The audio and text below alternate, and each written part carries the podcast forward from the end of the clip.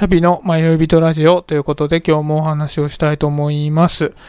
今日はですね、人はみんな活動の聖域が欲しいのかもということでお話をしようかなと思っております。えー、最近すごく面白い音声配信の番組があったので、それを紹介したいなと思うんですけど、おそらくね、ラジオトーク限定で配信されている番組だと思うんですけど、芸人リモートークっていう番組がすごいいいなと思って、うん、ちょっとこれ紹介したいなと思ったんですけど、どんな番組かっていうと、テレビディレクターの山内健太郎さんっていう方がやってる番組で、その山内健太郎さんが毎回毎回ゲストの芸人さんを呼んで喋るみたいな番組なんですよ。で、まあ、ラジオトーク12分なので、だいたい2回で1セットになってて、12分12分で24分みたいな感じで、1人の芸人さんとおしゃべりをしてるみたいな感じで、結構有名な人とかも出てて、パンサーの向井さんだとか、なんか第1回とかは和牛の川西さんとかが出てたりして、有名なゲストさんとかも呼んでやってるような番組なんですけど、ただなんかすごく笑いの多い番組っていう感じじゃなくて、まあ、どっちかっていうとこう、のんびりしていて、多分ね、ラジオトーク限定の番組なので、この山内さんって方にこう、急遽呼ばれて参加してみたみたいな感じで、あなんか多分どんな感じの番組かよくわかんないうちに話し始めてるみたいな雰囲気のノリなんですよね。だからなんか中身とかもそんなには決まってない感じでゆるーく話す感じなんですけど、なんかそれがすごく良くて、よくある面白い話みたいなものをしてくれるんじゃなくて、どっちかっていうとその芸人さんの素朴な思っていることとか、なんか、まあ今に至るきっかけみたいなことをちょこちょこって話してくれるんで、ああ、なんかものすごい面白いな、みたいな感じで聞いてたんですけど、まあ僕もね、そんなにこういっぱいまだ聞けてないので、全部聞いてみたいなと思うんで、うん、もしよろしければ、あの、ぜひこの芸人リモートークっていうのを、ラジオトークのところで検索してもらえると出てくると思うんで、聞いてもらえればなと思うんですけど、その中で一つ印象的な話があって、それちょっと紹介したいなと思ったんですけど、テレビに出る芸人さんって、なんかそのテレビ番組の種類に2つの軸があるなと思ってて、1つはあの賞レースっていう、まあ M1 だとか、キングオブコントだとか、ああいう勝ちに行くタイプの番組に出るパターンと、あとは普通のまあ、あの、毎週やってるようなバラエティ番組に参加してっていうものと、なんか2種類あるのかな、みたいに思ってたんですけど、僕の勝手な印象だと、なんかその賞レースでまあ、いい成績を収めて、知名度が低かったのはそこで知名度を上げて、毎日のようにこうバラエティ番組に出るようになってっていうイメージなんですよね。で、まあ、バラエティ番組で、その瞬発性のある笑いが取れるかどうかっていうのが、どっちかっていうと芸人さんとしての本番なのかななんて勝手に思ってたんですよ、素人ながらに。で、なんかそのラジオトークの番組の中で出てた話で、芸人さんの印象としてはそういうことじゃないみたいな話が出てて、それがすごく面白かったんですね。で、そこで出てたのは、なんか結構その、お笑い芸人さんでも、有名な芸人さんの中でも、漫才をやりたい方っていうのはすごく多くてっていう話で、まあなんか漫才好きな芸人さんっていうのはよくいるのかなとは思うんですけど、まあさっきお話ししたなんか和牛さんなんかは特にそうだとは思うんですけど、なんかそういうのでどっちかっていうと職人気質の方の、こう美学みたいな部分なのかなと思ってたら、なんか実はそうではないみたいだっていう話なんですね。で、そのさっきのバラエティ番組と、その賞レースみたいな、まあ、その自分で作った、その漫才とかの世界っていうのは、全然別の世界で、バラエティ番組っていうのは、いわゆる虚構の世界、まあ、嘘の世界で、漫才っていうのは聖域なんだ、みたいな話が出てたんですね。まあ、会話の中でですけど。で、あのー、その話聞いた時に、そのバラエティ番組が虚構の世界だっていうのが、いまいちピンとこなかったんですよ、僕は。で、そこで、その、山内さんが、千鳥のノブさんが言ってた発言をちょっと引用してくれてて、ノブさんが言ってたのは、バラエティ番組っていうのは、ディレクターのワンマンショーに参加しているっていう気持ちだっていう風に言ってたらしいんですね。なんか要するに、そのバラエティ番組っていうのはもともとそのテレビ制作会社だとか、まあディレクターとかそういうのがいて、まあちょっとどういうプロセスで作られるのか僕は知らないですけど、そこできちっと作られた世界があって、でその中で自分は役割を与えられて、芸人さんは役割を与えられて、その役割を演じるっていうのが本質的なことなんだみたいなことのようなんですね。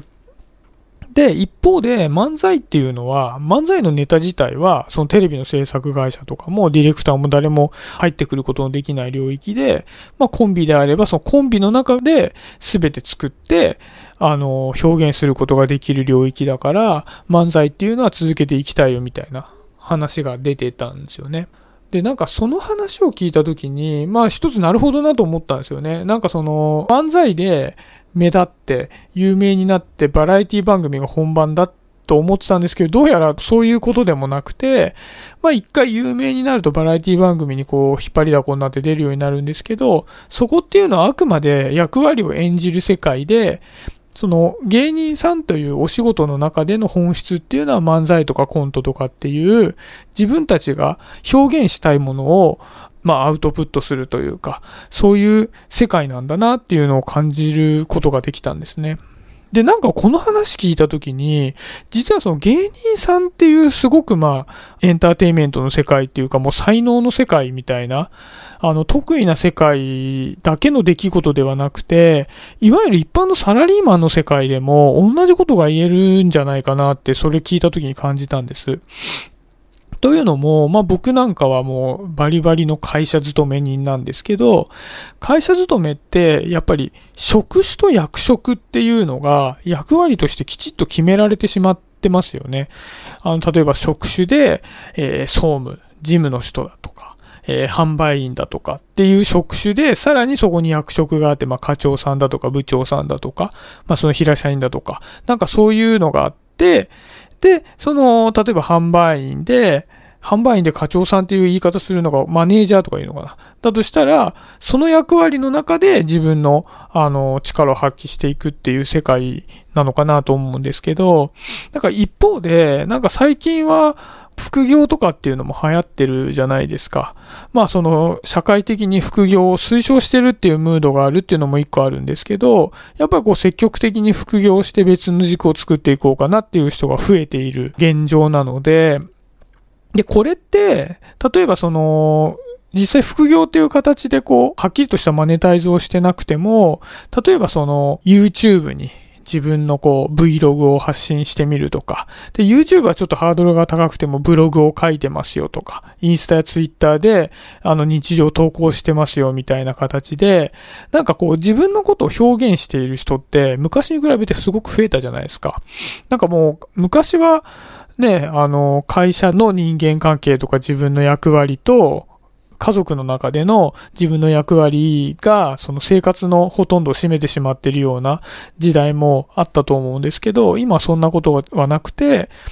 なんかその会社とか以外でも自分のこう表現する領域っていうのが増えてるなっていうのを考えたときに、で、確かに例えばその会社のあのが潰れちゃったらどうしようとか、会社の稼ぎ以上に自分は稼ぎたいよって言って副業している人とか、ね、YouTube とかブログとかを通して自分が有名になって、それで、あの、マネタイズしたいよっていう側面も一つあると思うんですけど、それだけではなくて、なんかそれ自体がさっきの漫才とバラエティ番組で言うところの聖域になってるのかなっていうような気がしたんです。なんかその、例えばまあ YouTube とかブログとか、なんかそういう投稿をするにしても、まあ一人で副業を始めてみるにしても、そこって誰にも邪魔されない領域じゃないですか。なんかその一人で完結して自分を表現できる領域なので、まあそのお金がどうのっていうことを一旦置いといたとしても、人ってその活動の軸としては聖域っていうのを持っておきたいっていうのが本質なのかなと思ったんです。なんか僕はそんなにこう、いっぱいアウトプットする方ではないですし、副業もしてないですけど、例えばこういう音声配信を毎日しているって思うのは、